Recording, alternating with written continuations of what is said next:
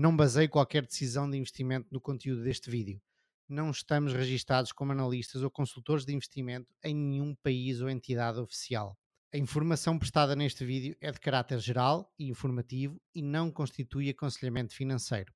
Nenhum dos participantes deste vídeo assume qualquer responsabilidade por erros e omissões, nem por danos financeiros sofridos pelos espectadores ou qualquer outra pessoa.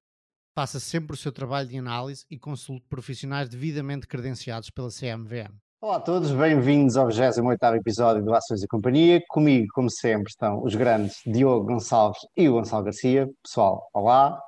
Olá, olá. Tenho um amigo... Como é que é? Tudo fixe? Estás numa boa? Eu estou de férias e tenho um amigo que nos vê e, e, está sempre a brincar comigo, está sempre a dizer o Gonçalves Garcia e os Gonçalves Gonçalves, está sempre a fazer trocadilho com isto. Olá, amiguinhos, como estamos? Cá estamos. Mais uma semana. Alguma semana, alguma novidade super interessante esta semana? Uh, a Robinhood entrou em bolsa e virou uma meme stock ontem ou antes de ontem, né? já estava a disparar 70% e agora hoje por acaso vi uma notícia gira que acho que epá, eu li aquilo por alto, um, que eles vão emitir novas ações, vão vender novas ações à empresa, mas o dinheiro não vai entrar na empresa. O dinheiro vai para os, para os backers, para os atuais acionistas de, que já estão há muito tempo lá e que, que vão receber o dinheiro. Não sei como é que isso é possível sequer, mas pronto. Então a empresa é... a colocar e, e, e, passa diretamente para os acionistas. Yeah. Para alguns. ah, sim, claro. Ah, e, e, entretanto, quem comprou, porque aquilo depois eh, o, o retalho pôde comprar ações, né? através da Robinhood, yeah. no IPO, sem pagar, eh, sem pagar comissões, mas agora não pode vender durante 30 dias. E acho que o, o CEO, fundador daquilo, despejou uma data de ações no, no IPO. Mas pronto.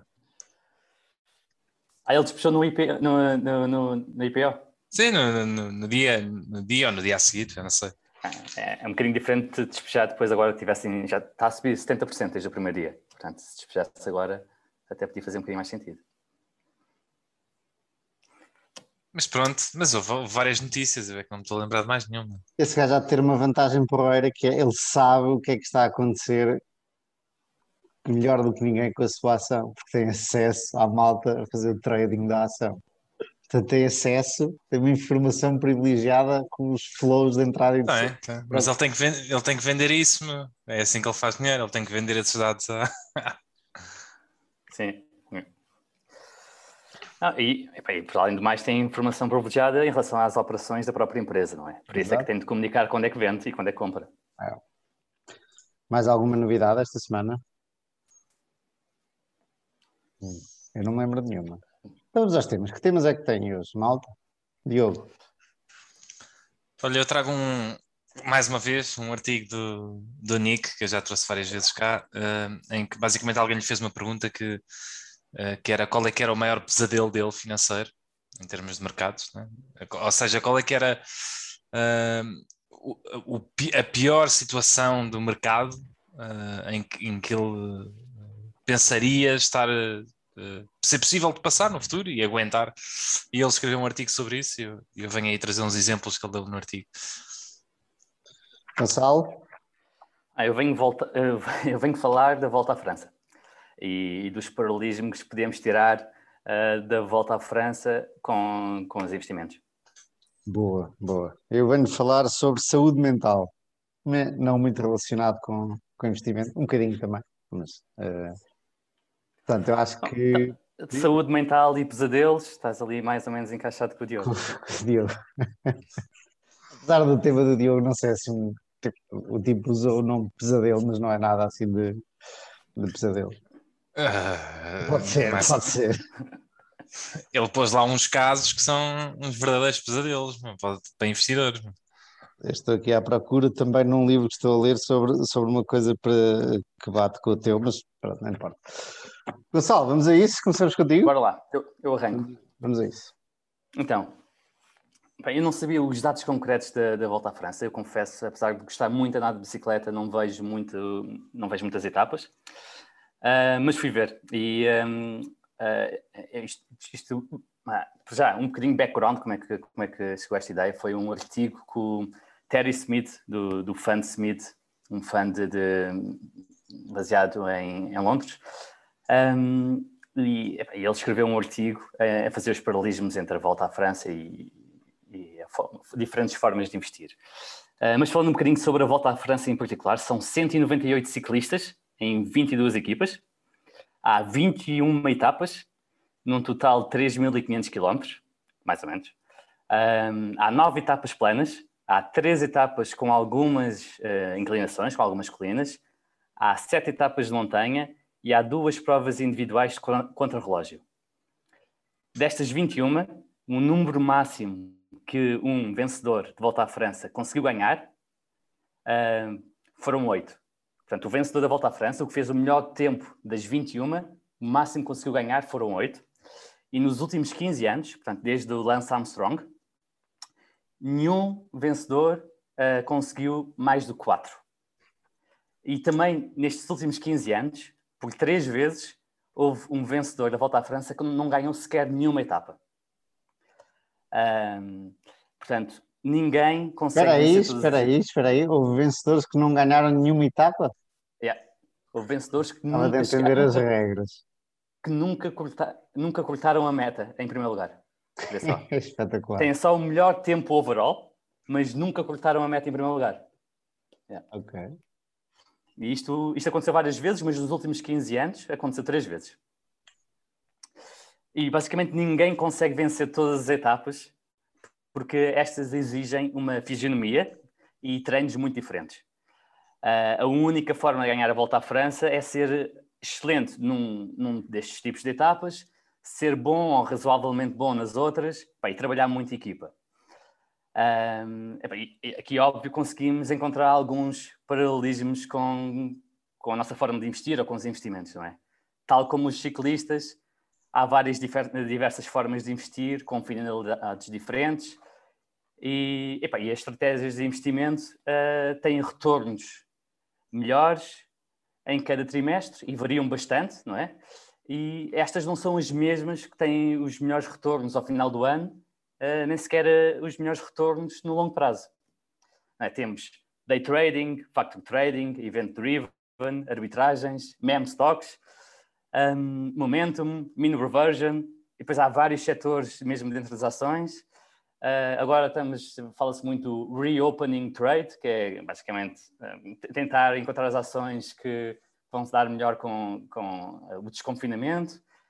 Portanto, um, pá, algumas dessas estratégias, que claro, são ótimas num dado trimestre ao ano, mas depois revelam-se menos boas ao longo do tempo. E a mim também me parece que ter um bom, um bom timing e trocar entre estas estratégias pá, é muito difícil e sujeito a muitos erros. Uh, pá, numa nota mais pessoal, e depois eu, convido-vos a vocês os dois a partilharem a vossa opinião, mas numa nota mais pessoal, o que eu acho que vale mais a pena uh, é ganhar a volta à França, não é tanto ganhar as etapas. É? Um, e, portanto, o foco é ter bons retornos uh, ao longo do tempo, ao longo, no longo prazo. E, e, a, e, a, forma como eu gostava de fazer isto era encontrar empresas de boa qualidade, a um preço razoável, e aqui, esta, claro, a, a parte mais difícil de, desta estratégia, não é? esta, esta, esta palavra razoável, é um, o que é que é um preço razoável, um, e ser acionista dessas, destas empresas, pá, idealmente para sempre. Uh, isto implicava também uma baixa rotação da carteira, o que minimizava custos de transação e impostos. Qual é, qual é que é o vosso ponto de vista aqui? Eu estava aqui a pensar que o, o, tu consegues ser o campeão da Volta à França, e sem saber grande coisa da Volta à França, por ao minimizar os erros. Ou seja, podes nunca ser o campeão. O campeão, podes nunca ganhar. O facto de nunca poderes, ganhar, poderes ser o campeão sem nunca cruzar a meta, tu só não podes é fazer as neiras, as neiras sérias, não é? Que te deixem para trás. E eu não sei se, como é que a equipa aí funciona, se, se influencia os resultados ou não. Uh, se também há resultados por equipa, não sei como é, como é que isso funciona.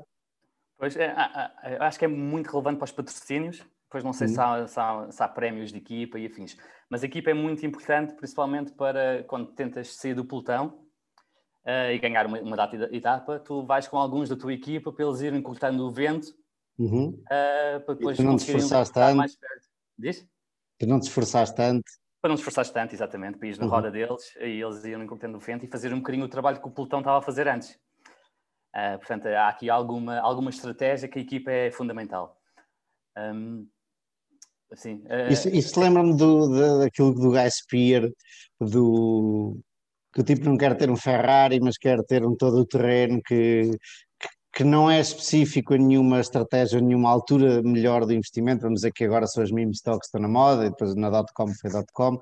Ele, ele que dizia que não procurava nenhuma estratégia específica para ser a melhor num, num, num certo período, numa certa área, como seria a montanha, como seria o sprint, ou como seria outra qualquer, mas criar best overall, a melhor que aguentasse todas e que não ficasse pelo caminho só por ser a melhor na, em estrada e depois quando viesse a gravilha tram- tramava-se. E lembrou-me disso, interessante. Outros, outros paralelismos que eu estou-me a lembrar agora é, por exemplo, não convém que ir da bicicleta, porque aí nem sequer chegas ao fim, se provavelmente se aleijares a sério. Pronto, e, portanto, não convém perderes o teu capital todo. Portanto, nunca te coloques numa situação com alavancagem ao fins que pode levar a que perdas o capital todo. Outra me lembrei agora também é do, por exemplo, o Lance Armstrong, que foi vencedor, creio que oito vezes seguidas da Volta à França, e depois ficou provado que foi via doping, perdeu todos os seus títulos. Portanto, pá, também não convém vencer eh, fazendo ilegalidades. Depois, pá, se acabares na cadeia, também, de que é que vale teres, teres tido retornos espetaculares? Eu, te- eu tenho, e agora aqui se alguém me ouvir e for eh, adepto da, da- da volta e, da, e do ciclismo, po- posso estar a, posso ser mal entendido, mas eu tenho um amigo meu que gosta muito de ciclismo e todos os dias eh, acorda às seis da manhã para andar de bike duas horas, todos os dias, eu não sei como é que o tipo faz isto. Eh, e já às vezes batemos bolas, especialmente no WhatsApp, porque eu conheci há uns largos anos atrás um, um italiano que era ciclista e ele dizia-me: não há ninguém que não meta coisas, que não esteja dopado neste, neste desporto. E eu na altura não, pá, fazia ideia, dizia sério e tal, não há ninguém, só há os que conseguem não ser apanhados e os que são apanhados. Pronto, e eu brinco com esse meu amigo e digo-lhe e tal, e ele diz-me: opá, mas se no futebol o escrutínio fosse tão grande, ou noutros desportos o escrutínio fosse tão grande, tu ias ver que não é só no ciclismo. Ou seja, ele não nega que no ciclismo muita gente esteja dopada, só que no ciclismo é muito mais apertado o controle e nas outras não são tão apertado o controle.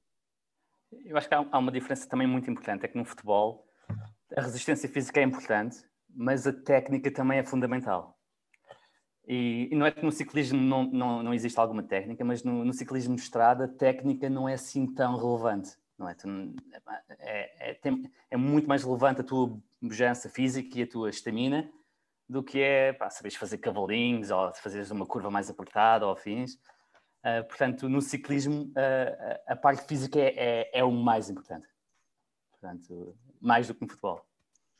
Se calhar também anda aí muita gente com doping em cima para investir. Meu. O, que é que, o que é que seria o, o equi- o equivalente? né? supostamente os traders eh, andam todos a fundos, todos cheirados.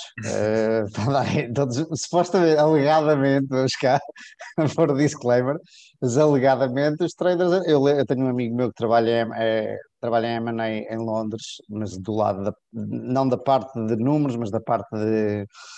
Ele é de direito e diz-me que montes de malta não dorme sempre a fundo, sempre, a- sempre a andar, sempre a andar, especialmente quando tem M&A, tipo, por exemplo, na Ásia e estão aqui, e os clientes são asiáticos e têm que estar 24 sobre 24 a resolver grande- grandes fusões e, e aquisições.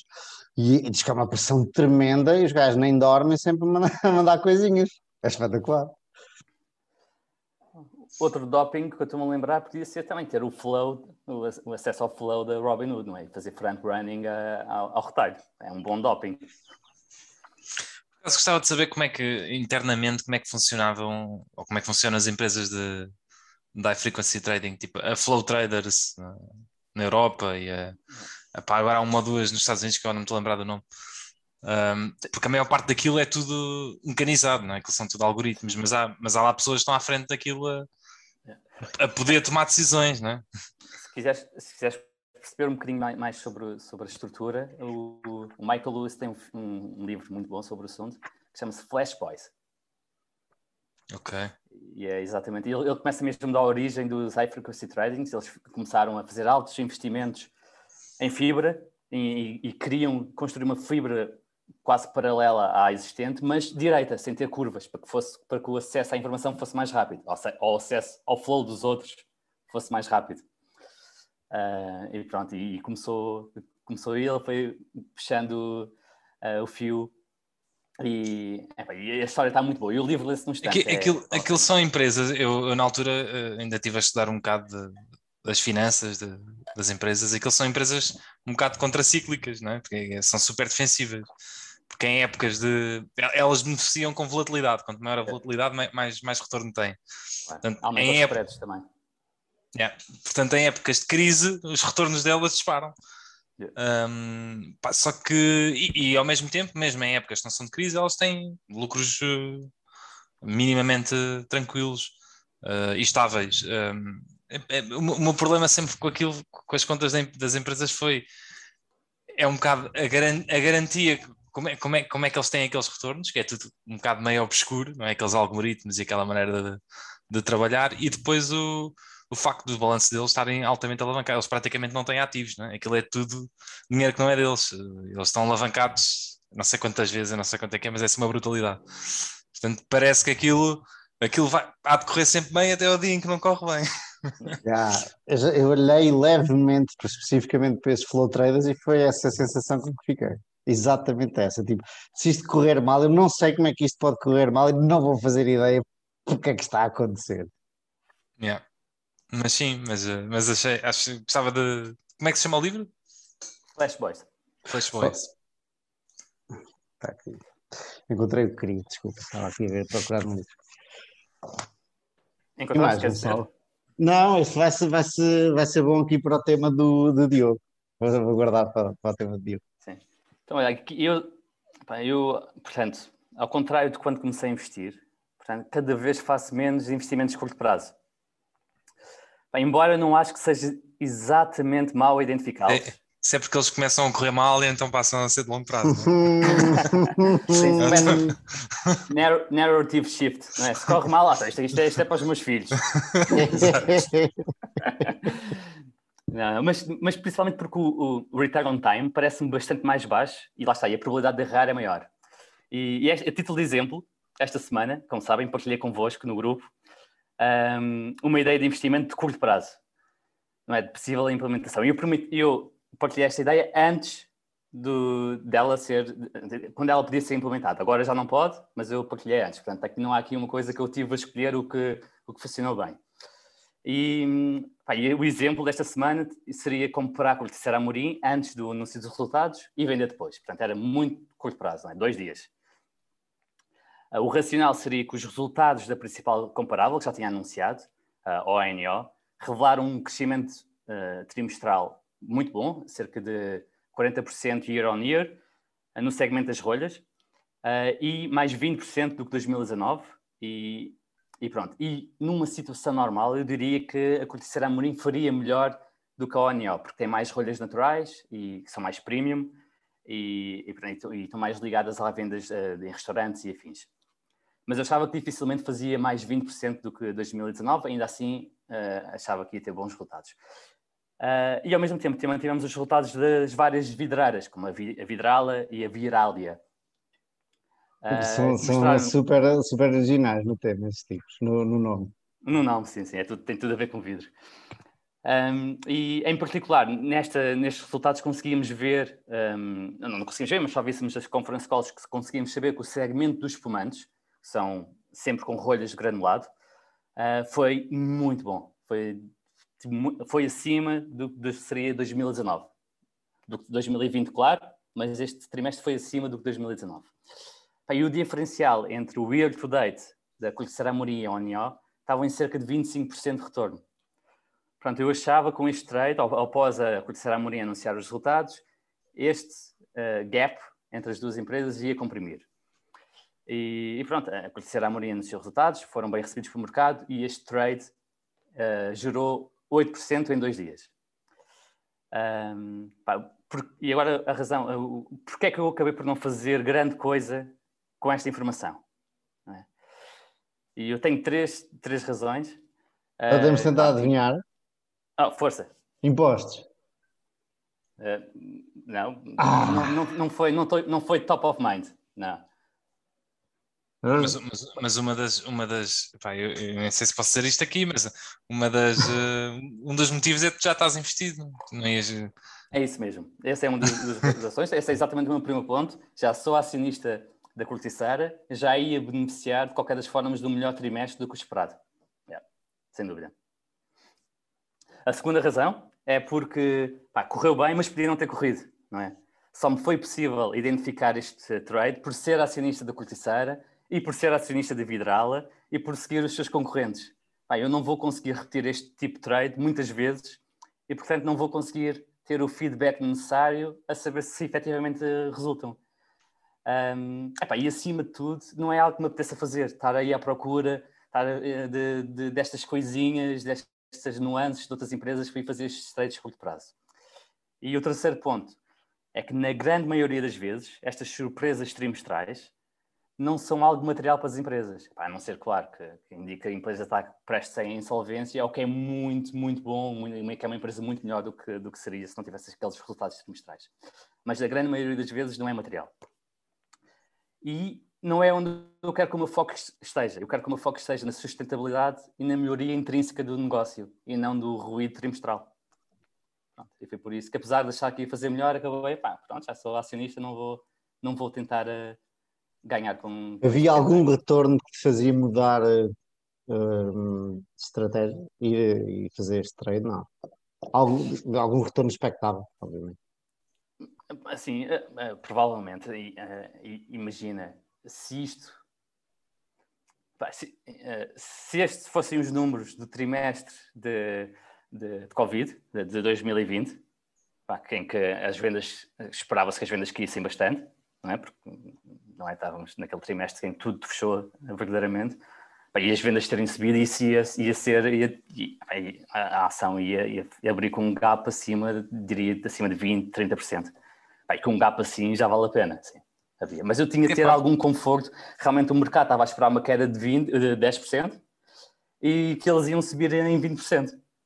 Assim, assim, este gap enorme e eu ter alguma sustentabilidade para esta análise, não é? Agora, neste caso em particular, eu não sabia muito bem quanto é que o mercado estava à espera. Oh, mas pode acontecer tanta coisa aí que, que, que, influencia os resultados e depois a opinião pública.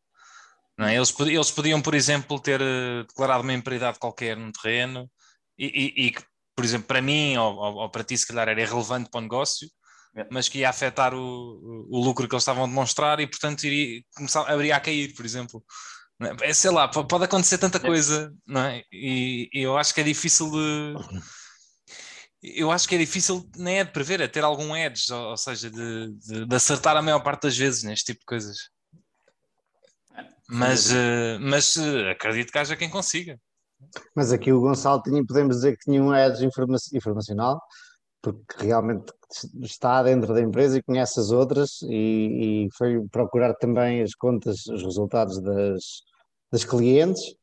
Um, portanto, eu diria que o Gonçalo tem aqui algo. É, isto foi fruto de um ads informacional do Gonçalo. Sim, um Sim. pouco de juntar as, as, peças e o facto também da Colhecer Amorim não ser a ação mais seguida do mundo, não é? É, é relativamente ilíquida. Uh, portanto, também não há assim muita gente a olhar para ela. Portanto, uh, se há alguma empresa que eu pudesse encontrar algum edge informacional, seria, seria nestas, claro. Falaste aí de champanhe, uma coisa que eu descobri no outro dia que não, tem, não é relacionada com o investimento é que as rolhas das garrafas de espumante são, quando vão para a garrafa são retas e depois com a pressão é, é que fica é, é. é que incham e fazem aquela bola em cima. Sim, é isso mesmo. São, são, são retas e depois tem uma, uma, pressão gigante ali no, no gargalo da, da garrafa. É. E depois ainda levam os ferros para ter a certeza que, que não, que não saltam para fora. Um, muito interessante também este mindset, mais de longo prazo, é depois ouvir a conferência do Cristóvão Amorim e perceber que algumas perguntas não, não fazem sentido nenhum. Por exemplo, havia, houve um analista que perguntou uh, ao CEO uh, um, como é que estava a correr o mês de junho. Oh, desculpa, o mês de julho, porque tinha acabado, não é? O mês anterior, o mês de julho, isto foi, foi há dois dias, foi em agosto, e ele perguntou, ah, então como é que correu o mês de julho? Pá, mas, hum, quem...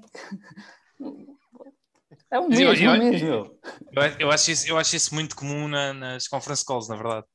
Que é eles, eh, eles estão a declarar, agora, por exemplo, estão a mostrar os resultados do segundo trimestre e as pessoas estão a perguntar, então e o mês de julho? E, e- e- e a continuação? Que é, que é quase como se quisessem ter um dados deste trimestre para, para depois saber que daqui a dois ou três meses a coisa ia subir e então vendem.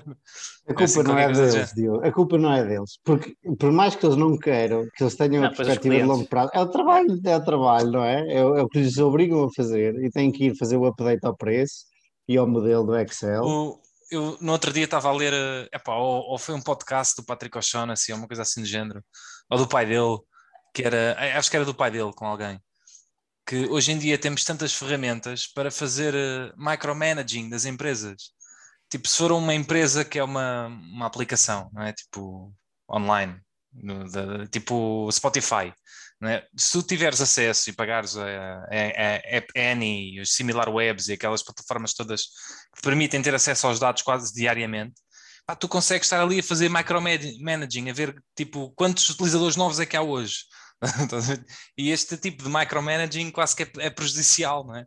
Porque estás ali quase ah, obcecado, não é? E, e depois é assim, aquilo não vai subir o número de utilizadores todos os dias, vai haver dias em que cai, é normal, mas uma pessoa tipo nesse tipo de, de- não é de estratégia, mas nesse tipo de mindset, quase que é se tiver uma semana em que o número de utilizadores está a cair, é pá, já está tudo a correr mal, mas é vender e compra para a semana.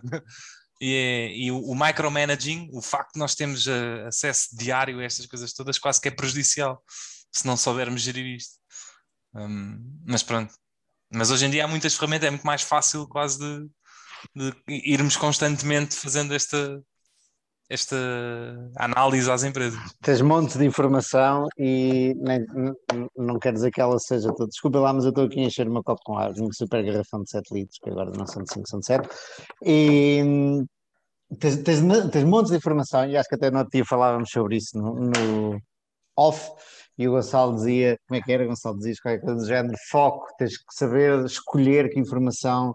Eh, Porque eu estava-me a queixar, pá, há montes de informação, portanto, tipo, nem consigo ler tudo que tenho para ler ou ver, ou, e o Gonçalo dizia, pá, tens que ter foco e, e escolher. eh, Information diet, não é? isso, exatamente. Sim, e não, e e é não é muito- fácil. É muito importante saber as métricas certas que se devem seguir. Uhum. Porque, porque às vezes as pessoas decidem seguir, eh, seguir métricas, e mesmo em termos de empresas, de ok, a própria empresa está orientada para esta métrica, e na verdade isto é prejudicial. O- uma vez ouvi uma história, baseia-se um bocado nisto, que era o departamento de, o departamento de apoio ao cliente, Customer Service, é? que, que- imaginem esse departamento é? que recebe pedidos de- dos clientes, problemas que está a haver, e o objetivo é, é- é resolvê-los. Imagina que uma das métricas deles é diminuir o número de pedidos ao máximo. Não é? Hum. isso, isso não é propriamente bom, não é? Porque se tu tiveres. hum, é, é bom para o departamento, para o departamento funcionar melhor, mas se tu sabes que tens uma plataforma com milhões de utilizadores e que tu queres crescer em número de utilizadores, tu sabes que vai haver problemas em alguns deles e não, não te compete a ti é? ou ao teu departamento resolver, eh, diminuir esse número de problemas. Tu, tu, no teu caso, quanto mais eh, eh, problemas no customer service houver, melhor, entre aspas. Ok? Porque esse não é o teu objetivo, mas se o departamento se focar nessa métrica, não é? pode estar a prejudicar, porque depois, por algum motivo, eh, diminui o número de. ou resolve aquilo facilmente, mas não resolve bem, pois os clientes eh, não ficam satisfeitos e etc. Portanto, é preciso perceber muito bem quais é que são as métricas que se devem focar. Uma, uma forma de resolver o problema com, com os clientes é diminuir o número de clientes. E isso é exatamente o que queres fazer. Exato. Não, mas aí eu não Que é que- sei, eu, eu entendi mais, entendi, depois acabei por entender o que o Diogo estava a dizer, mas como é que o, o, o apoio a clientes pode diminuir o número de clientes? Pode ser tão mau que realmente diminui o número de clientes. É uma maneira. Mas depois pode mostrar assim: olha, estás a ver, nós temos menos eh, cartões a chegar, há menos problemas na empresa. Depois estamos a perder clientes. é? O foco na métrica certa é é importante e às vezes é difícil de, de, de ver e de saber. E, E de escolher a métrica. e depende da indústria para indústria, da empresa para empresa. Gonçalo?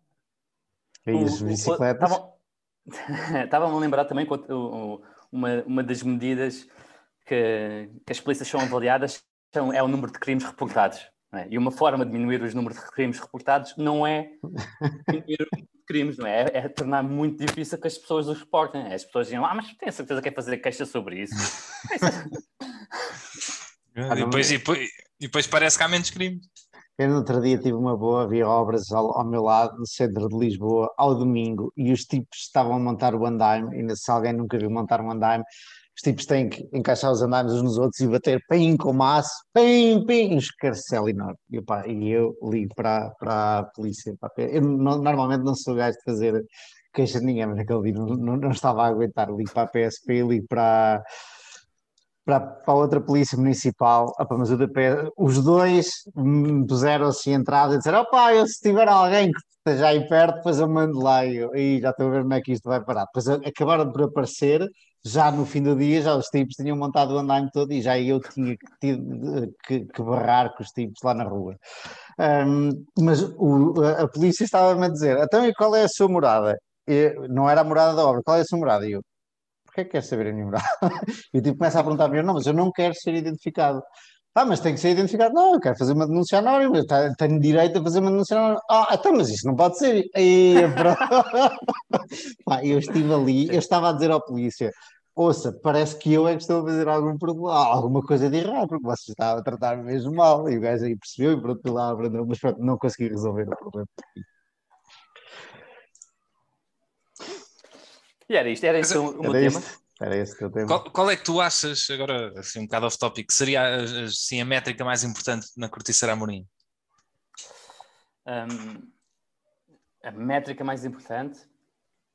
Óbvio que a métrica mais importante para nós, investidores, é sempre o retorno sobre o capital, não é? mas, mas, mas, não em termos de. Um... Eu, eu, respondo de outra forma. Eu respondo esta pergunta dizendo o que é que eu gostava que as perguntas estivessem focado e que seria mais, na, na, é, é, sobretudo, na sustentabilidade do negócio. Um dos grandes problemas da cortiça é que os montados estão em declínio. Não é? E a corticeira Amorim continua a crescer, continua a precisar mais cortiça. Isto tem sido feito uh, principalmente através de ganhos de cota de mercado. Ah, mas há, há, de chegar um ponto em que eles são tão grandes que é muito difícil ganhar a cota de mercado a mais alguém. Se calhar esse ponto está, está longe ou não, mas eu preferia que as conference call se focassem mais a, a discutir estes, eh, estas partes. Mas isso uh, é, preciso, é preciso pensar a mais, eh, mais do que a 90 dias. É, é isso, é isso sem dúvida. Isto, isto, claramente, o problema de falta de matéria-prima não é para 90 dias, sim. Isto não. Um, outra, outro, outro ponto que eu como gostava de ter focado era realmente este, este gap em relação ao, ao ANIO. A Cortesia Amorim teve boas vendas, mas ainda assim bem abaixo da, da, da sua principal concorrente.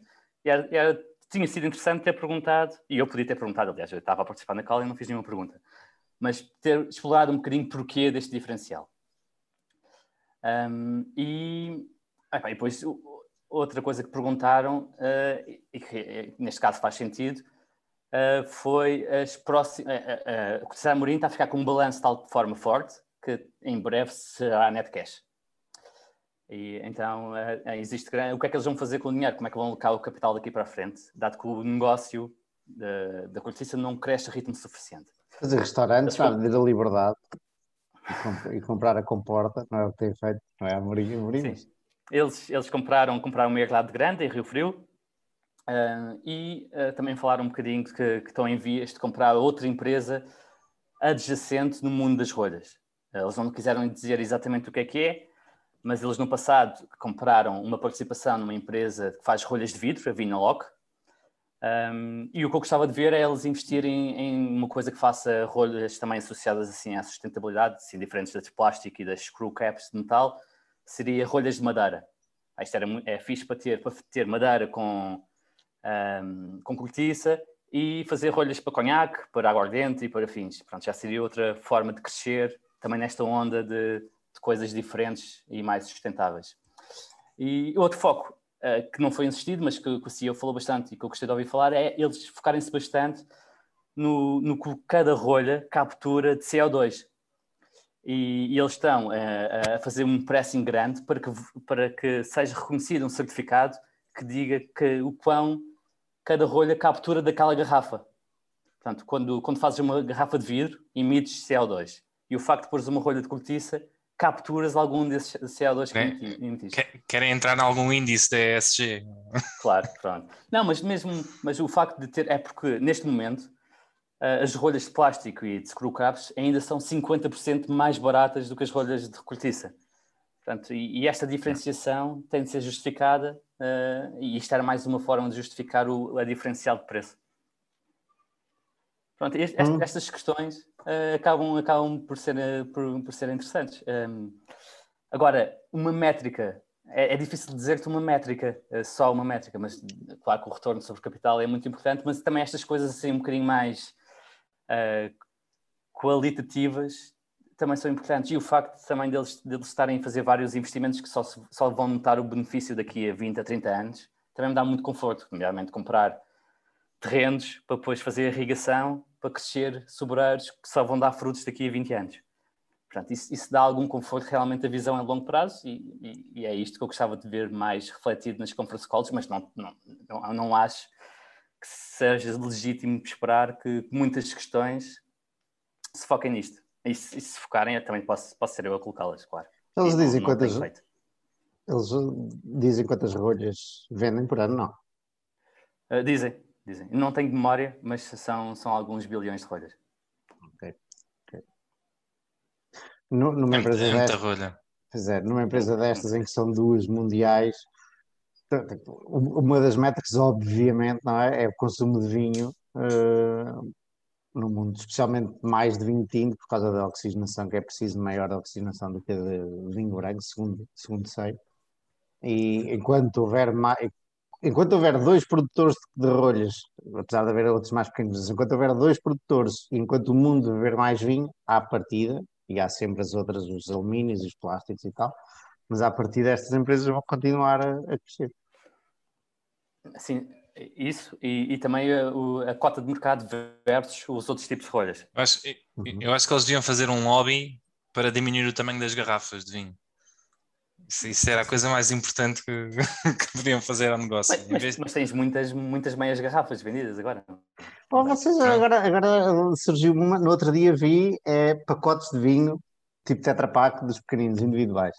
E agora com, pergunto. ro- com rolha? Não, não, não, sem rolha. tipo pa- pacote de sumo. E, e agora pergunto-vos uma, temos menos de um minuto antes de voltar a virar isto.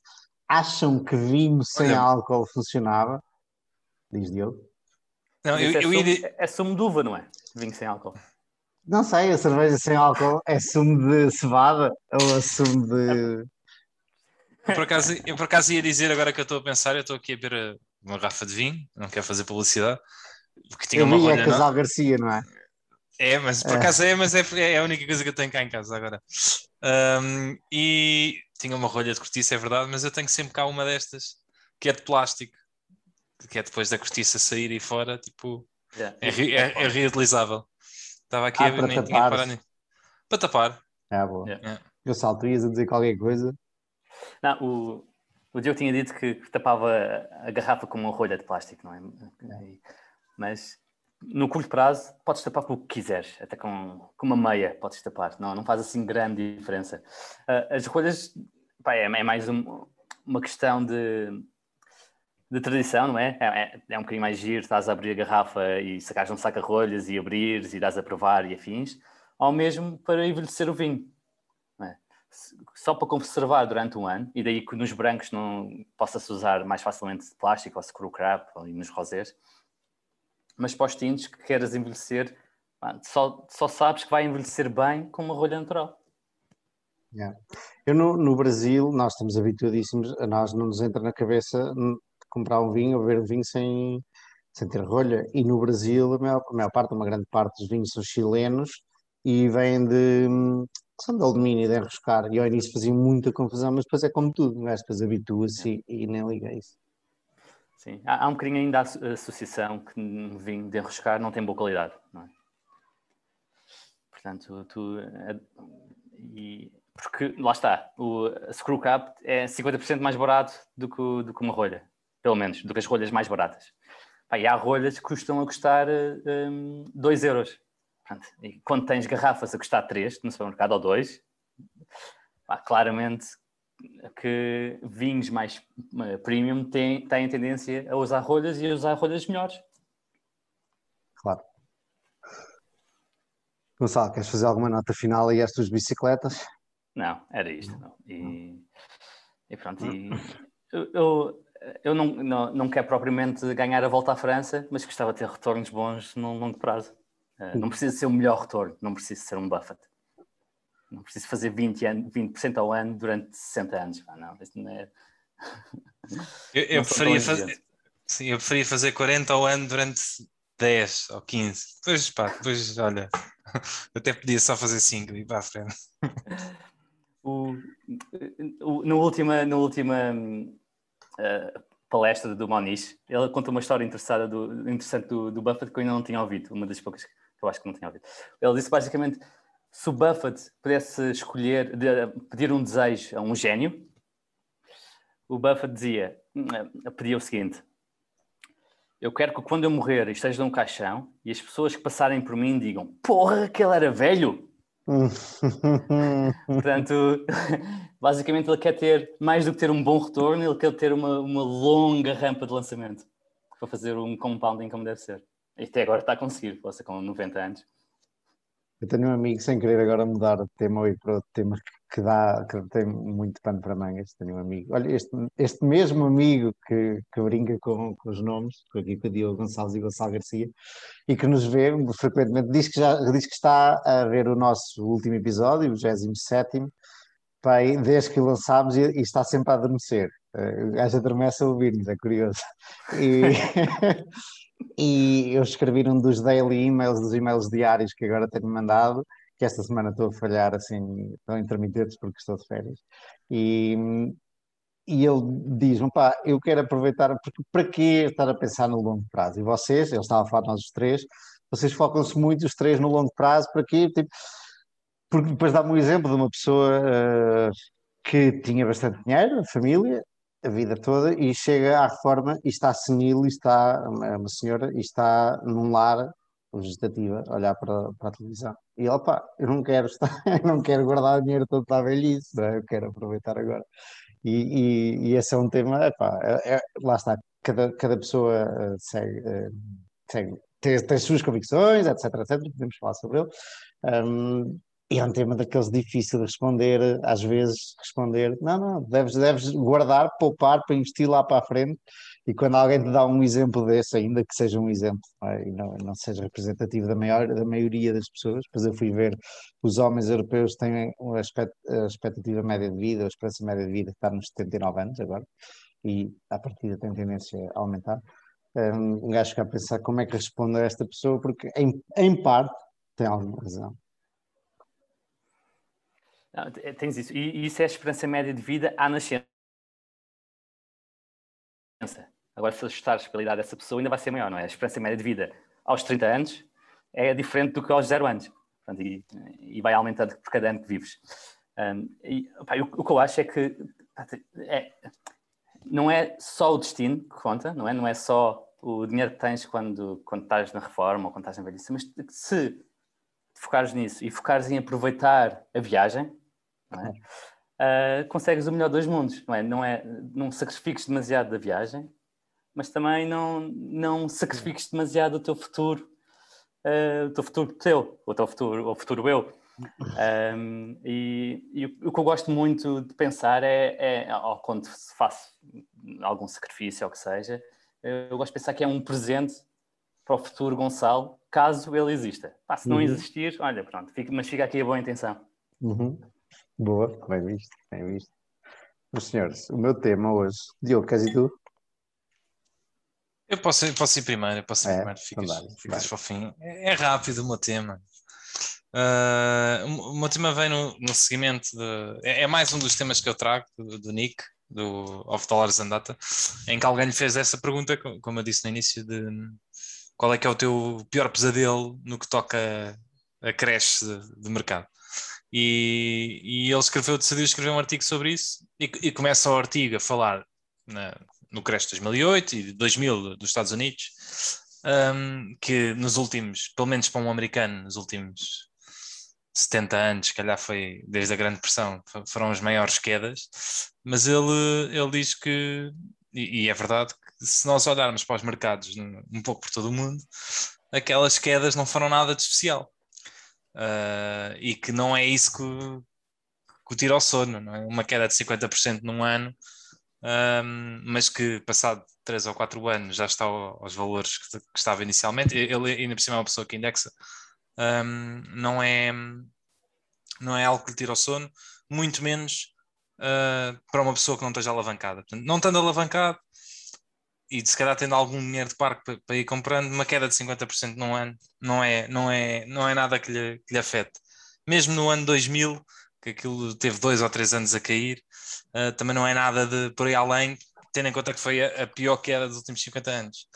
Um, e depois é curioso que ele, ele foi, deu três exemplos, e os três exemplos são de países europeus, em que os mercados são foram piores mais... do que essas quedas, não é?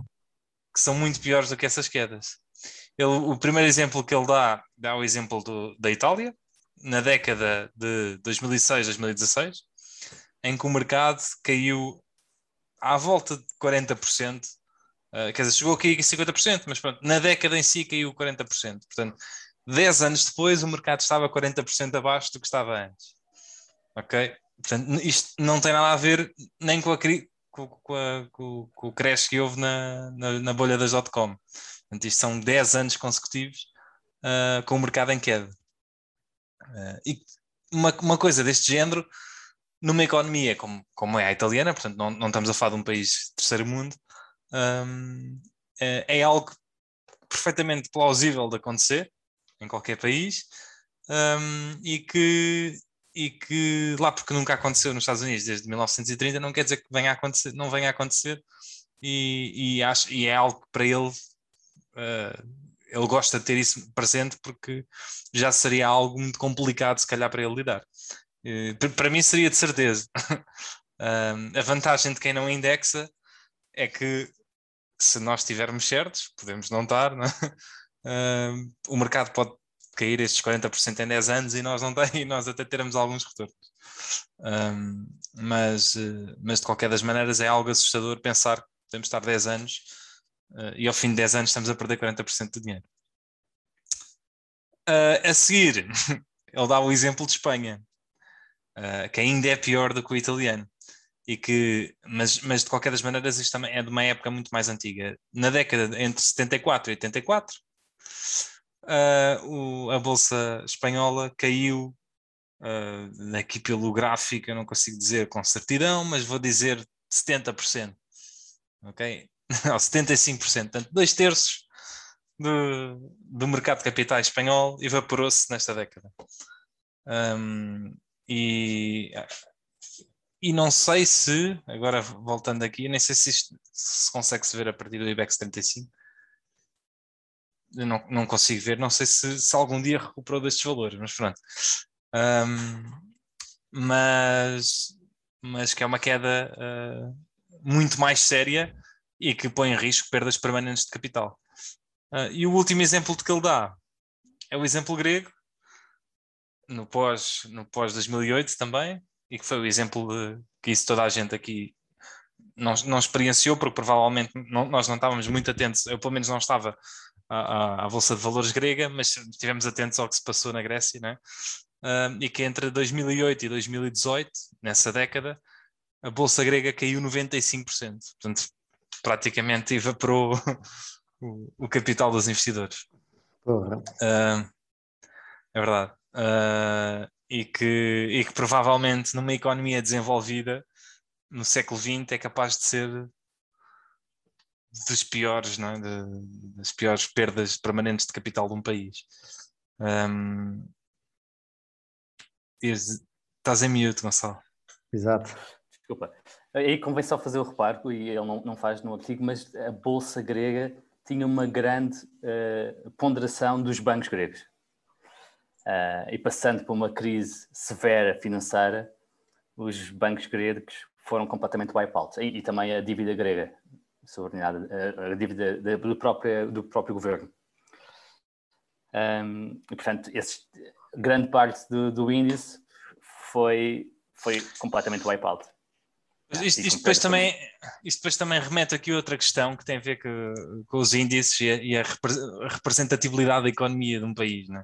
uh, em que, num caso dos Estados Unidos, né? um Dow Jones ou um SP500, tem representatividade, é. ou seja, tem empresas de todos os setores e tem diversidade e, portanto, nós estamos realmente investidos em algo que representa a economia do país. Se nós tivermos, se calhar, um índice em Portugal, uh, ou, ou, na Grécia, se calhar não tem assim tanta representatividade, porque lá está, eu, eu não conhecia o não, não conheço o índice, mas se calhar 50% das empresas do índice eram bancos, em ter, pelo menos em, em, em, capitalização de mercado, se calhar isso não representa propriamente a economia, né? representa um setor. Não, um, e, e, era semelhante em Portugal também. Uh, tínhamos o BES, BCP, BPI, que, que, juntos eram para aí um, pelo menos um terço do índice português. E eu fui ver também os dados para Portugal para contrabalançar com estes que, que estavam no artigo. Uh, o PSI 20, desde 2009, está neste momento a cair 60%. Imagina, e, e passaram, e... passaram 12 anos. E a, e a, economia não caiu, não está a cair não, esse valor, exatamente. portanto, não há essa representatividade. E, portanto, nós quando investimos num índice, convém perceber se esse índice uh, realmente é diversificado em termos de setores, em termos de, da ponderação, é? etc. Uh, mas eu não, sou, eu não sou perito em índices, portanto, isso, é. remeto isso para outra. Não, é o que eu ia dizer. Há uma nota aqui muito rápida: é, é o PSI 20, mas o PSI 20 exclui o, o retorno associado a dividendos e que devem ter sido para aí 4% ao ano, desde 2009. Portanto, isto é, é, um, é 50% acumulado. Portanto, eu, diria que ajustando por dividendos, mesmo assim estamos 10% abaixo do que estávamos há 12 anos atrás. Um, Portanto, é a ter atenção aos índices também, não é? Sim. Outro exemplo que é muito falado, uh, apesar de, de, de, não ser europeu, este é o primeiro caso que eu ouço assim, até americanos a falar de alguns países e índices europeus, é, é o caso do Japão, é? Que a bolsa japonesa teve 20 anos sem retornos. Neste momento já ultrapassou o máximo histórico, finalmente, que tinha atingido em 89, acho eu. Uh, mas de 89 a, 2000 e, a 2020, uh, ah, quem comprou em 89 continuava a não estar, a, uh, quer dizer, se calhar com dividendos já tinha, mas continuava a estar praticamente a zeros, a não ter retorno. E finalmente ultrapassou a, o, o, máximo histórico. Mas aí a questão é diferente, não é, que não, é, não é propriamente um problema da economia ter colapsado, apesar do crescimento no Japão uh, não, ter, não ter sido muito, muito grande, é, é porque era uma bolha astronómica na, na bolsa japonesa.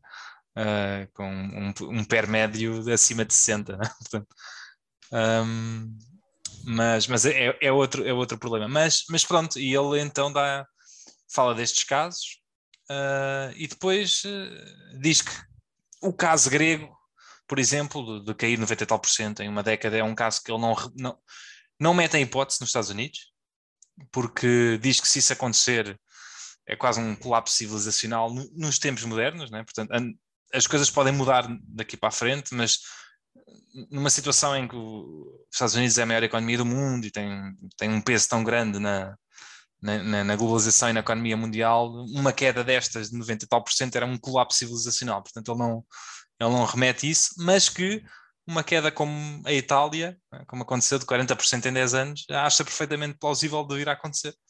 Um, e, que, portanto, é, é, quando ele pensa num, no pior cenário possível, não é o, uma crise de 2008, mas é uma coisa muito mais parecida à Grande Depressão, ou muito mais parecida a essa queda da Itália numa década e é isso que ele tem, que ele tem presente na, na cabeça dele, como, como um downsize de uma pessoa que investe num índice. Pronto. Uma coisa curiosa é que estávamos há pouco a dizer que, que os índices gregos, ou o índice grego não era representativo da economia pela sobreexposição à banca, mas olhas para o S&P e com as tecnológicas com, com uma posição tão dominante do índice, eu diria que, que também não é inteiramente uh, representativo da economia. Uh, sim, se, bem que as tecnológicas eh, vieram a crescer porque o PIB dela, o, a faturação e o lucro delas também, também, também veio a crescer. Mas sim, provavelmente um Dow Jones ou, um, ou o Russell 2000 Aliás, é. eu, eu, eu, se indexasse, muito provavelmente eu não, eu não poria tudo no SP500, mas fazia uma parte no SP500, no, no Russell 2000 e, e é. tentava mesmo diversificar em, em empresas grandes. Em, por, por exemplo, isto foi uma crise que se passou que beneficiou as empresas grandes, uh, em prol das pequenas, mas poderia ter acontecido qualquer coisa em que as, as micro e pequenas empresas, ou as, as, empresas mais pequenas, é que eram beneficiadas em prol das grandes. E, portanto, convém também, uh, se é para diversificar, diversificar. Um, mas. Um... O, o, aqui no, no, livro que estou a ler, tipo, fala do, do, do, do livro Against the Gods, do Peter Bernstein, que ainda não li. E fala do período de 20, 1926 a 1945, que os total returns, o retorno total foi de 7%, isto obviamente deve ter estado a falar dos Estados Unidos, e o desvio padrão, que é uma medida de uh, volatilidade, estava em 37% ao ano, que pelos vistos é grande, eu sei zero no desvio padrão, para verem a minha cena da macro e, de, e da, do que me interessa a volatilidade. Um, e ele estava a dizer, aqui comenta numa, numa nota de rodapé, que, era, que este período foi uma, teve uma combinação horrível, que era retornos quase zero, eu li 7% em 20 anos, e uma volatilidade enorme. E depois deixou-me a pensar nisso e a pensar nesses três exemplos que o Diogo traz aqui, do, do Nick, que é o que é que, pá, o que é que é pior mesmo, é? E, e se calhar o retorno zero também não é bom, Obviamente que os retornos negativos também não são nada bons, obviamente, mas o retorno, tipo, simplesmente ficar, ou seja, os Estados Unidos à partida não vão ter uma, um, os índices principais não vão ter uma descida como essas que, que comentaste, Diogo. Portanto, uma mais, diria eu, mais razoável seria um retorno mais linear, mais para o lado, vamos dizer zero ou qualquer coisa abaixo. Um, e como é que. Muitas... Aliás, a volatilidade nestes períodos, se for muito grande, até pode ser benéfica. Não é? Se aproveitar dela, sim. Se, se vir a coisa a subir 100% num ano ou, ou a descer 80%, não é? é possível que me consiga aproveitar alguma coisa ou não, até pode vir a ser benéfico. É especialmente, é, considera especialmente bom fazer market timing?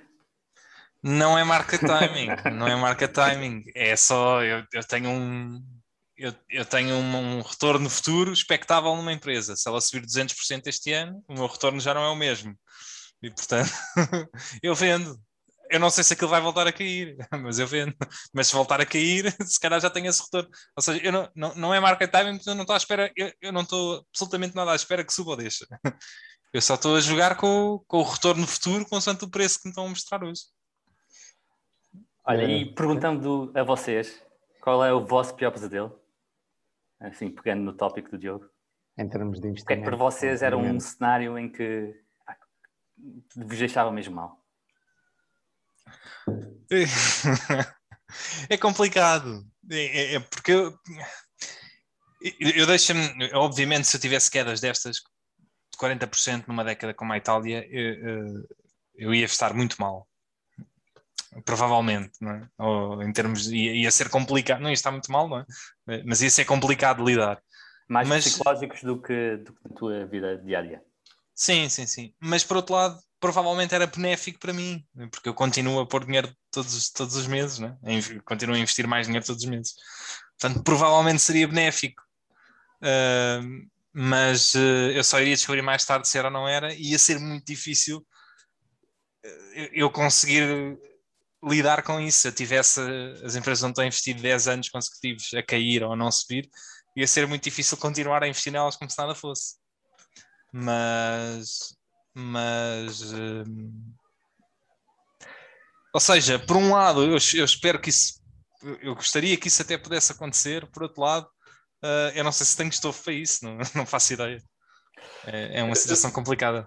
Eu diria que o ideal é que, é que vises os preços a cair e que operacionalmente as empresas continuassem no seu ritmo normal. Não é? Ah, isso era o ideal. Para continuares a investir. Agora, no, o, meu, o meu pior pesadelo, digamos, é que a maior parte das minhas empresas tivessem problemas operacionais, que o mercado refletisse isso no, nos preços da ação pá, e que o resto do mercado continuasse bujante. Portanto, eu tive errado, tive errado nas empresas que selecionei, a minha tese está errada, portanto, eu deveria vender e vou vender para comprar algo que se eu tivesse comprado estaria muito melhor. Isto psicologicamente não é? Uh, fazia uma massa grande e, e, eu acho que isto seria um, um pesadelo forte. É? É? claramente provar que eu era, sou muito mal a fazer um, investimento ativo.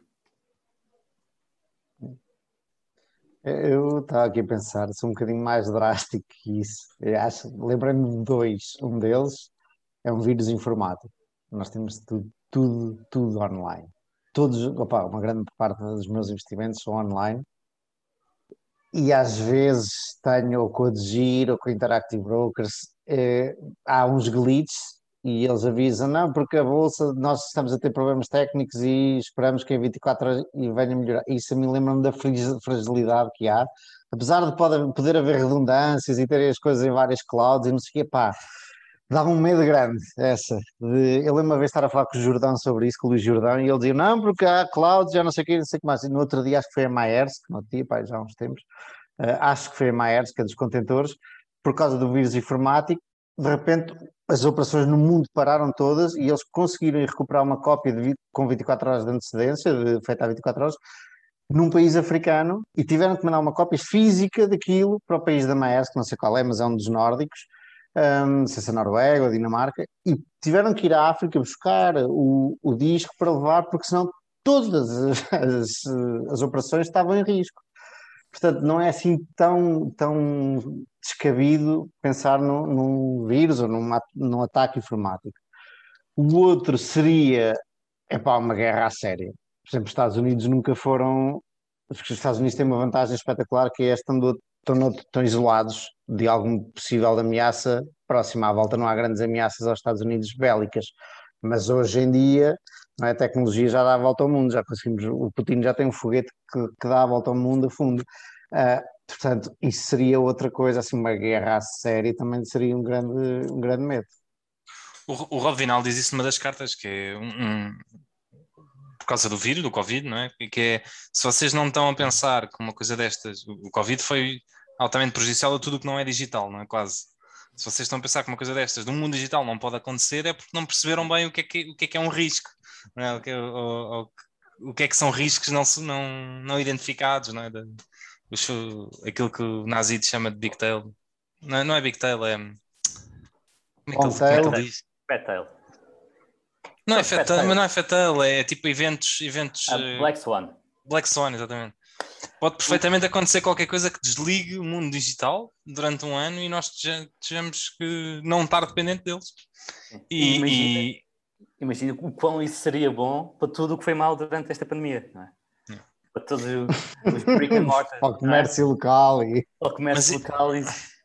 Mas, mas, mas eu não sei até que ponto é que isso até não era mais prejudicial hoje em dia para a economia claro que do que era. o contrário. Claro que era, obviamente que era, nada ia funcionar, nenhuma supply chain, nada ia ser o caos. Ia ser outra Tanto... vez, tínhamos que andar, a, era, era pad, sticks and stones, era fazer fogo com, com pedrinhos, tipo, não podíamos mandar vir isqueiros nem coisas assim, era uma loucura mas, mas sim, pode mas, perfeitamente acontecer. Talvez a pensar nisso, o, o, o Nick tinha dito se, ah, se os mercados que irem 90%, provavelmente os melhores investimentos na altura serão ter comprado armas e, e rações. É, pois vai. Há uns tipos que se chamam os preppers, que, têm, que estão a preparar exatamente para isso e têm cabos cheios de rações e coisas assim, e dizem que eles são malucos. Um dia eles vão estar certos. Esperemos que não, meu. Isso é como a história do Charles Munger diz do ouro. Não? A, única, a única razão que veio para comprar ouro é para se quiseres fugir do país, não? É? Mas eh, porque de resto não, não consegue perceber como é que aquilo é um investimento qual é a utilidade. E mesmo assim, hoje em dia, não é? É mais fácil, se calhar, comprar Bitcoin e fugires do país com Bitcoin do que com ouro. Mas lá está, se houver um vírus, uh, também é a mesma coisa. É tramado teres a Bitcoin. Sim, sim. Mas, senhor, e pronto, olha, é isto. Isso, uhum. isso, isso leva-me a outro terceiro medo. Ah, o tema hoje, ainda bem que encadeámos isto. O tema hoje, o meu, é saúde mental. Não é específico a ações de investimento, mas é algo com que eu me tenho debatido ou, ou batido nos últimos tempos. E hoje já almocei com o meu psiquiatra e não, não estou maluco, mas tenho, é, é, um amigo meu que é psiquiatra e que me tem ajudado em algumas coisas. E eu tenho tido, eu tive dois episódios de, de pânico, sem razão aparente nenhuma. Eu já tinha tido isto, já, já tinha tido uh, ataques de claustrofobia em elevadores e em túneis um, opa, e um gajo uh, percebe que, é claustrofobia, uh, apesar de não ser médico, não é? e desvaloriza, mas depois, quando isto dá sem razão absolutamente nenhuma, eu especificamente assustei-me e ajudou, foi tipo lançar uh, gasolina para um fogo. Eu, eu, estava na autostrada a vir do Algarve aqui há dois meses atrás pá, e de repente dá-me, não sei ainda bem porquê, dá-me um ataque de medo, de pânico e às vezes, para explicar isto, há um, há um filme do Batman, que é o, o mal do Batman, tem um, um pó, uma coisa qualquer que lança para as pessoas e as pessoas ficam atemorizadas, cheias de medo, porque há, há um, o seu maior medo ganha vida. E opa, eu senti-me assim, de repente, cheio de medo na autostrada a conduzir, tipo, foi o caos. depois eu tive que trocar com a minha namorada e tal, e agora deu-me há pouco tempo. E, pá, e, e pedi ajuda. E, e, pá, e o, o lema desta, deste tema, a finalização deste tema, o objetivo é alertar toda a gente que, que possa ter algum indício de algum problema. Epá, peçam ajuda, porque nós não estamos habituados a lidar bem com problemas mentais, achamos que é pá, vão achar que eu sou maluquinho ou assim, e não é bem assim. Toda a gente tem ou pode ter alguns problemas que se podem resolver facilmente. E eu lembro-me de ver, não sei se alguém já viu, algum de vocês já viu a série Billions, e a série Billions é de investimento e é um hedge fund e um tipo que faz muitas maroscas e anda um polícia atrás dele e tal. Assim. Eu, No outro dia, desculpa só de interromper, uhum. o pai do Patrick O'Shaughnessy, que eu não, nunca me lembro do nome dele, tem um episódio com a senhora que faz de psicóloga uh, na, da série. Tenho que ver é, é isso. É, não, não, é, não, é, não é a atriz, é a pessoa em que se basearam uh, para fazer, ou seja, é a pessoa real, exato. Olha, então tens que dizer qual é, que eu quero ver isso. Porque era aí que eu queria chegar. E na série aparece estes tipos do, dos funds e tal. Tem sessões com psicólogas, aí não, não é psiquiatra, mas são psicólogas, é uma psicóloga. E, este, e eu lembro de ver a série e de pensar, uh, relacionada ou não com investimento, que gostava de ter aquela figura na minha vida para me ir ajudando a melhorar e, a, e resolver problemas que tenho, e que toda a gente tem, não precisam de ser problemas uh, sérios uh, mentais. Um, e, e lembro de ficar gravada essa, essa personagem. Boa, Diogo, ainda bem que me disseste isso, que agora estou curiosíssimo para ir ouvir esse, esse episódio. Um, pronto, e isto, eu, como sabem, já, já o disse aqui, eu deixei de beber álcool e eu tenho ideia que uh, o álcool funciona como calmante e estes dois episódios que eu tive sejam também por causa da abstinência, ou estejam relacionados com a abstinência um, recente, e ainda hoje estava a almoçar com, com o meu amigo e ele estava a dizer que não há problema nenhum em, em, em, procurar ajuda, que os problemas mentais, na verdade, todos os temos são características, basicamente, que toda a gente tem, alguns receios, mas são características que depois são exacerbadas em algumas pessoas. Numas pessoas é o receio, sei lá, eu, por exemplo, como eu, de estar fechado em algum sítio sem possibilidade de sair, eh, esta história da claustrofobia, descobria num túnel no Vietnã, tinha gente à minha frente, gente atrás de mim, pá, ia perceber, eu não consigo sair daqui, e entrei em pânico, e começo a dizer mal, pá, preciso sair daqui, saiam todos, e ontem aqui nos Açores estava a fazer um trilho, e curiosamente o trilho tem túneis, e eu, ok, e logo ao início do trilho, a duas horas de chegar aos túneis, começou, começou aqui a cabeça, digo, como é que vai ser, como é que vai ser, por acaso tive a ajuda da minha namorada, e precisei que o túnel estivesse desimpedido, que nenhum dos meus amigos estivesse dentro do túnel para conseguir. O primeiro foi difícil, a meio do túnel eu quis voltar para trás e a minha namorada disse: Não, meu, está ali à frente, é só andar em frente. Lá me disse alguma coisa e eu andei em frente e consegui. Depois os próximos túneis já foram mais fáceis e eu fiquei contentíssimo comigo mesmo de já estar tranquilo a passar túneis. Um, e isto, pronto, voltando, e agora um, eu procurei, além de psiquiatra, procurei ajuda eh, de um psicoterapeuta, com quem vou fazer mais sessões. Fiz uma sessão recentemente ao telefone e ele pergunta-me uma coisa engraçada que é como é que eu, eu expliquei-lhe o que é que fazia, como é que eu reajo a drawdowns, a quedas de, dos meus investimentos. E eu comecei a pensar aquilo e eu pensei, opa, a, a única grande queda, obviamente há quedas uh, pontuais, não é, de, de, ações, mas a única grande queda pela qual eu já passei foi o ano passado, como todos nós, não é? E disse, opa, tranquilo, tipo, eu estou, eu estou preparado para isso, é isso que, que, que nós aprendemos, não é? E que nos estamos sempre a preparar é para uh, ter calma no, quando, quando há cresce e quando há maus momentos. Mas depois tu trouxeste este tema, Diogo, e comecei a pensar: será mesmo que eu vou eu... aguentar e vou estar impávido e sereno quando a coisa for diferente? Eu, eu reajo mal, eu reajo muito mal. Ou seja, eu, eu, não, eu não acho que reajo mal no sentido de até hoje ainda não tomei nenhuma decisão que eu acho que seja impulsiva e que, e que tenha sido prejudicial nesse sentido do género. É pá, olha, estava estava com medo e ansioso e vendi na pior altura. Eu, eu, eu, não, acho que, não acho que tenha isso. Ou, quer dizer, pode acontecer, mas até hoje uh, consegui, na maior parte de, de, das situações, uh, se, ter sempre um pensamento racional nas coisas, mas eu reajo mal, eu, eu fico ansioso, mal. Fico, sinto mal, sinto mal. É. E, e, fico muito mais focado, começo, começo a ler tudo e mais alguma coisa, começo a questionar-me. Uh, e, e, epá, e, e, às vezes não é, não é saudável não é? viver com isso, é? ou passar assim uma semana ou duas a, com essas a sentir mal.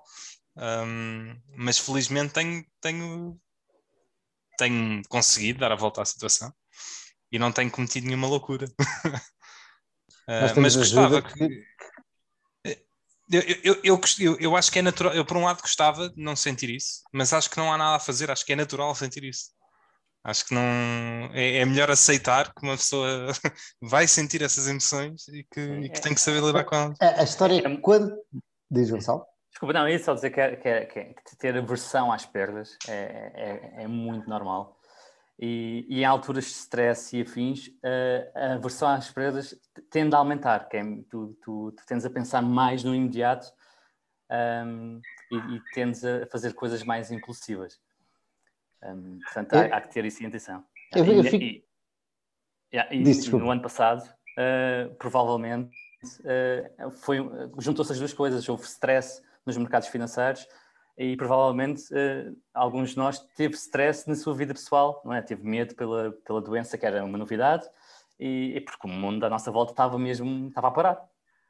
E estas duas coisas juntas uh, pode criar um stress acrescido e, e tomar decisões erradas lembro-me ter um ou dois momentos, o ano passado, de stress, não relacionado com isto que eu acabei de contar, mas de stress de me sentir mesmo mal, do género, caralho, onde é, que, onde é que este vírus vai parar, onde é que a humanidade vai parar, e de, de panicar um bocadinho, sem, sem grande crise, não é? Mas de pensar nisto, epá, será que é, é, é, uma, é, qualquer coisa completamente novo, por mais que eu tenha pensado, não, vamos seguir o plano, e segui o plano, um, vacilei ali um ou dois dias, e, mas foi muito curto, ok?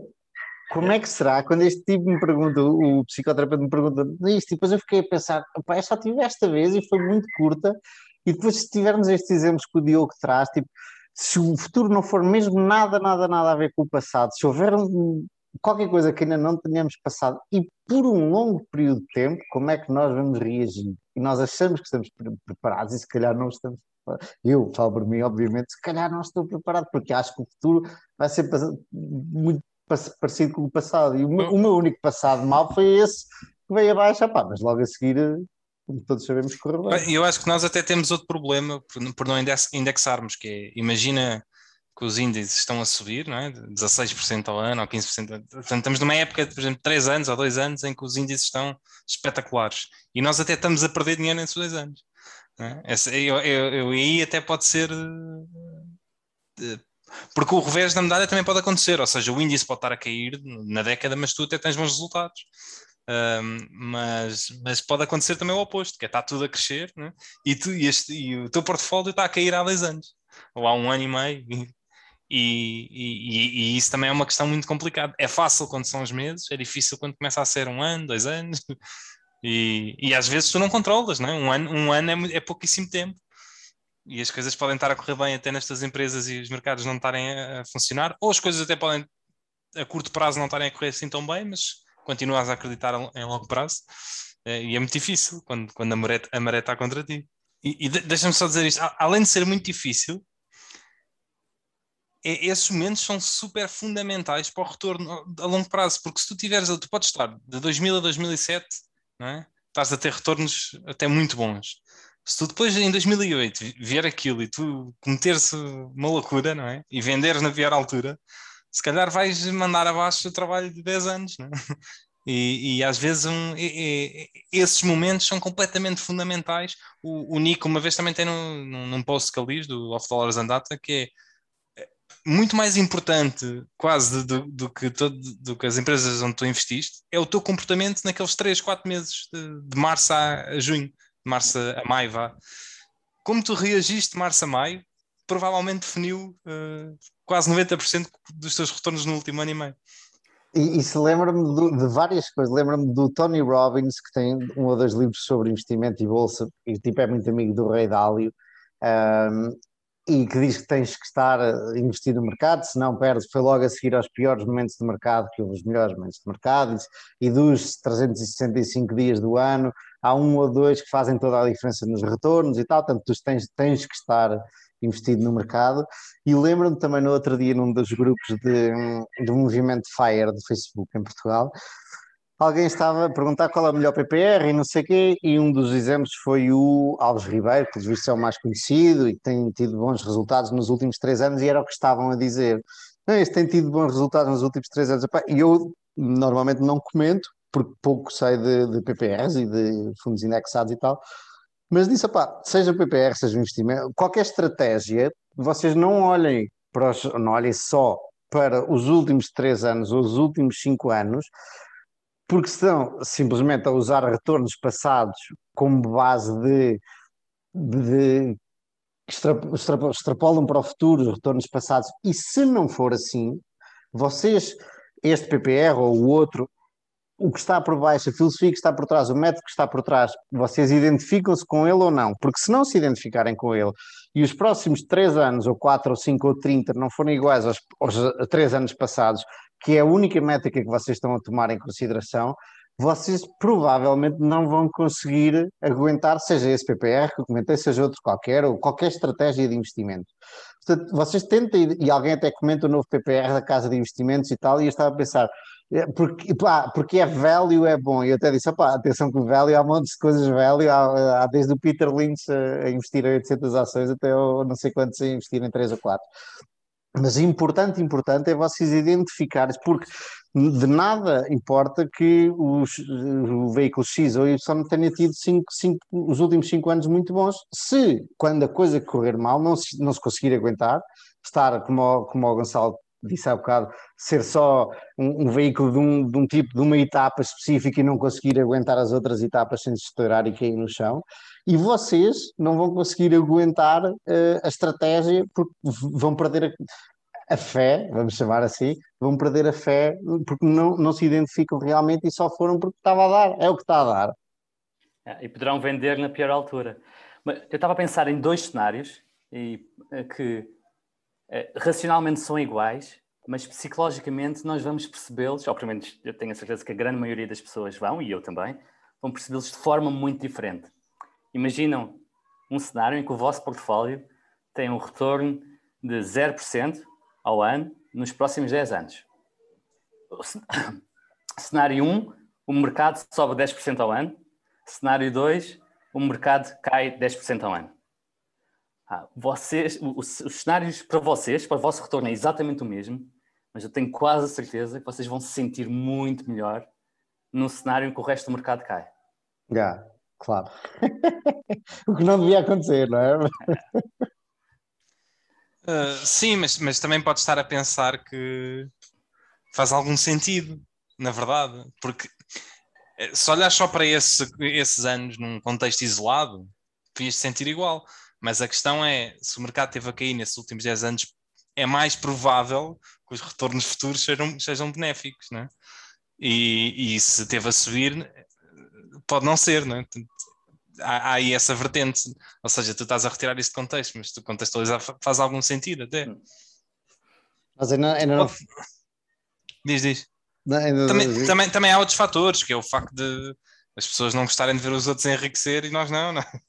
Também é fear of missing e out. Uma, e uma que não falámos, eu não sei, eu acho que vocês já comentaram do vosso grau de, já comentaram já, uh, do vosso grau de concentração, mas uma que deve ser terrível, especialmente se um gajo tem um portfólio público como eu tenho, em certa medida, é se concentramos numa ação e por acaso há algum problema grave com essa empresa e nós poderíamos ter encontrado o problema se tivéssemos feito mais trabalho. Se um gajo tem, vamos dizer, 20%, isso até pode ser mais, 30, 40 numa ação e a coisa corre mal, e se não for, se nós não tivermos culpa, ok, pronto. Mas se um tipo pudesse ter visto aquilo e não viu, aí deve ser uma dor das grandes. Sim. Está lá numa notinha escondida a dizer que tinha ali aquela contingência que era provável. É. Yeah, essa, essa é a tramada, mas é? Eu, mas eu, de, de análise. E, e eu, eu, eu, às vezes é preciso, é preciso, bater na madeira, mas uma das, uma das consequências de concentrar também é tu, tu estás mais atento às tuas empresas. É assim, pode sempre escapar coisas, obviamente, mas ao concentrares, tu perdes mais tempo a estudar as tuas empresas. Mas também. perdes, perdes mais tempo. Vou-te dar um exemplo de uma empresa que tu conheces bem, que já comentei aqui, nem, não disse o nome, nem vou dizer, mas tem um cliente, tem, tem um cliente, não, 75% das vendas vêm de um cliente, ok?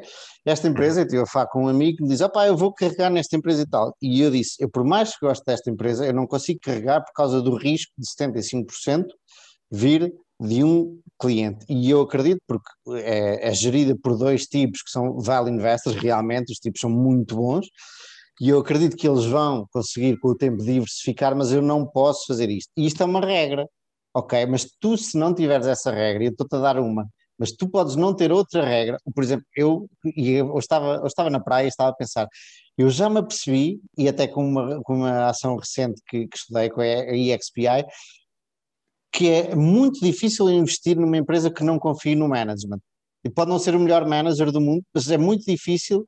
A, empresa pode prometer mundos e fundos, e eu já me apercebi que, epá, o manager é das coisas que para mim é, é fundamental, ok? E Ainda isso bem, é um princípio que eu tenho, mas tu podes não ter esse princípio, Diogo, e fizemos o mesmo trabalho e não o reconhecemos, ou, ou, ou, tu nem sequer, como não está dentro do teu processo, da tua checklist, da tua, da Diogo, ou da do Gonçalo, ou de qualquer um, não o reconhecemos como um erro reconhecemos só, eu dou valor a coisas diferentes do Manel. Ok? Sim, sim, e, sim, sim.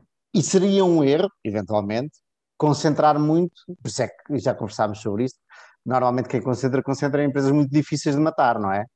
Já falámos sobre isso, a Costco, que tem porrada de clientes, pode aparecer um tremor de terra, pode aparecer um problema qualquer tecnológico, opá, à partida não vai ter grandes problemas, não é? Um, ou seja, pode não eu não, não sei, é, é uma nuance isto, não sei se eu consigo transmitir.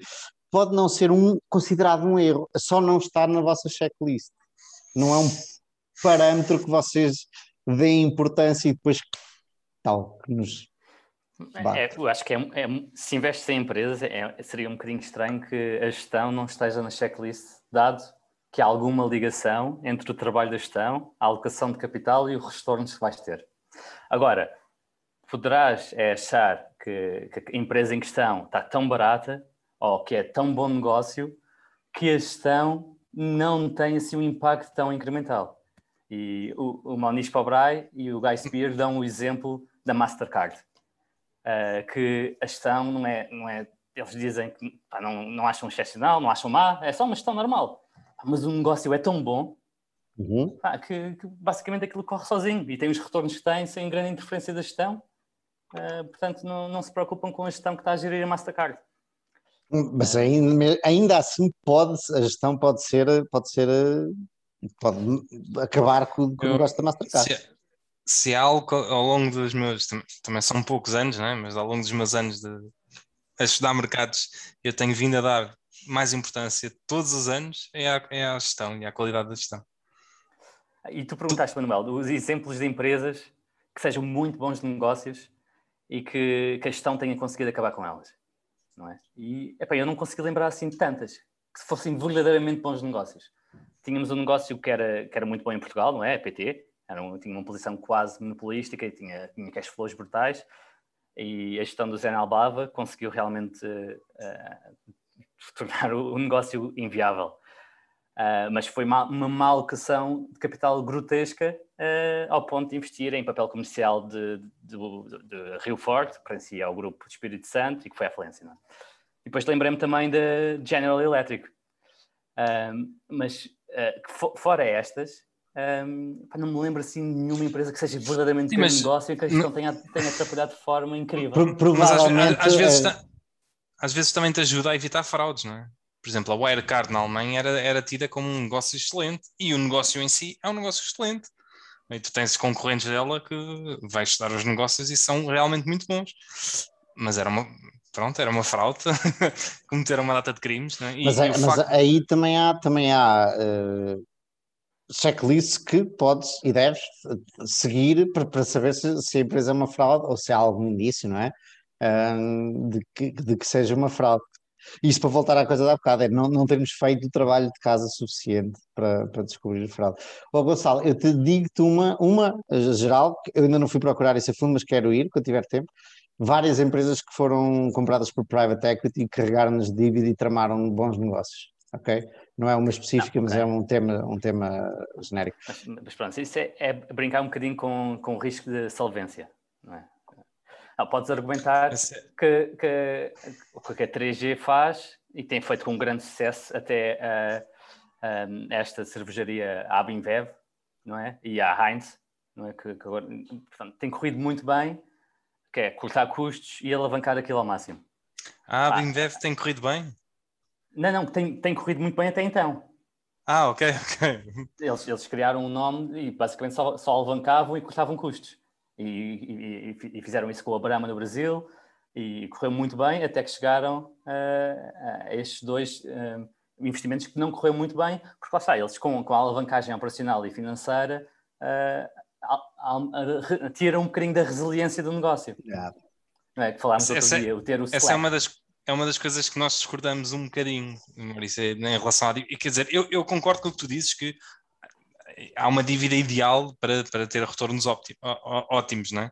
Uh, otimizados, mas eu prefiro sempre empresas que não têm dívida nenhuma, apesar disso ser uh, Uh, contra, ou seja, os retornos são mais diminuídos por, por, pelo facto de não estarem a usar dívida. Eu Mas acho que nós não, não, não, somos contrários aí, Diogo. Uh, acho simplesmente, e quando eu digo isto, eu não digo em todas, mas opa, há algumas claras, sei lá, uma elétrica.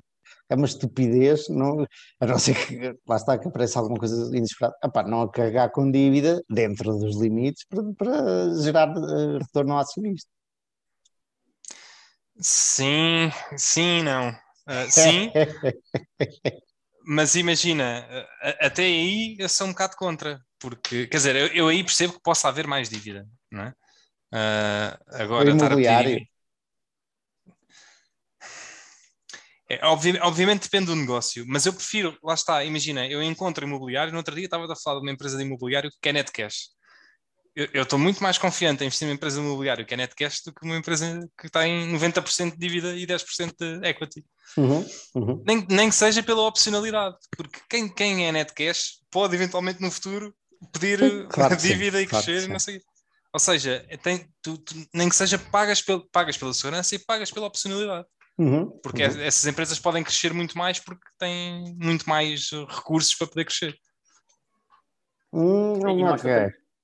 Mas então, então não é. Então, se, eu não, se eu não tenho uma empresa que está carregada de dívida, tem muito mais dificuldades em crescer, porque até às vezes o que acontece é que ela tem que começar a mirrar, não é? Para pagar dívida. Às vezes sim, mas a dívida pode ser usada para crescer, ok? E o objetivo, de, quando um gajo diz que há dívida boa, é exatamente esse tipo de dívida.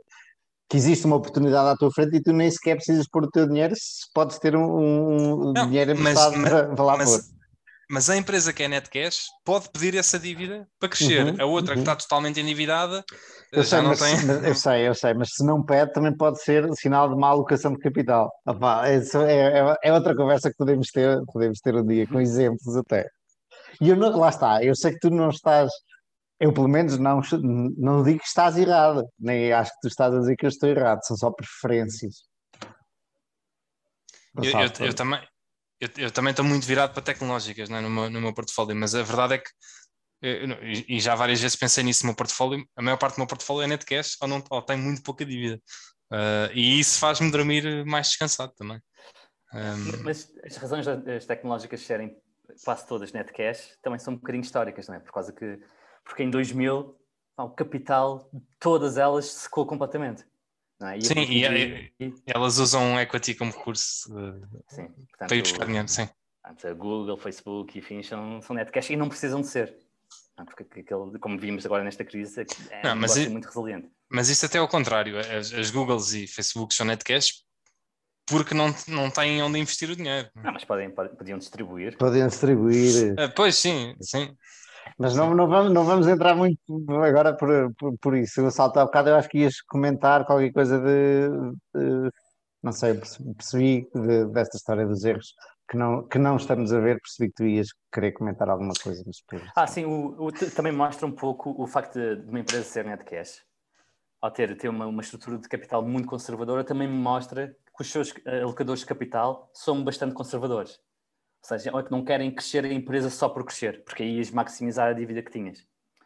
Portanto, mostra um pouco do mindset que a gestão tem. Eu não estou a dizer crescer, podem não crescer, pode, a empresa pode continuar exatamente igual, só que eles tiram, uh, retiram o capital deles.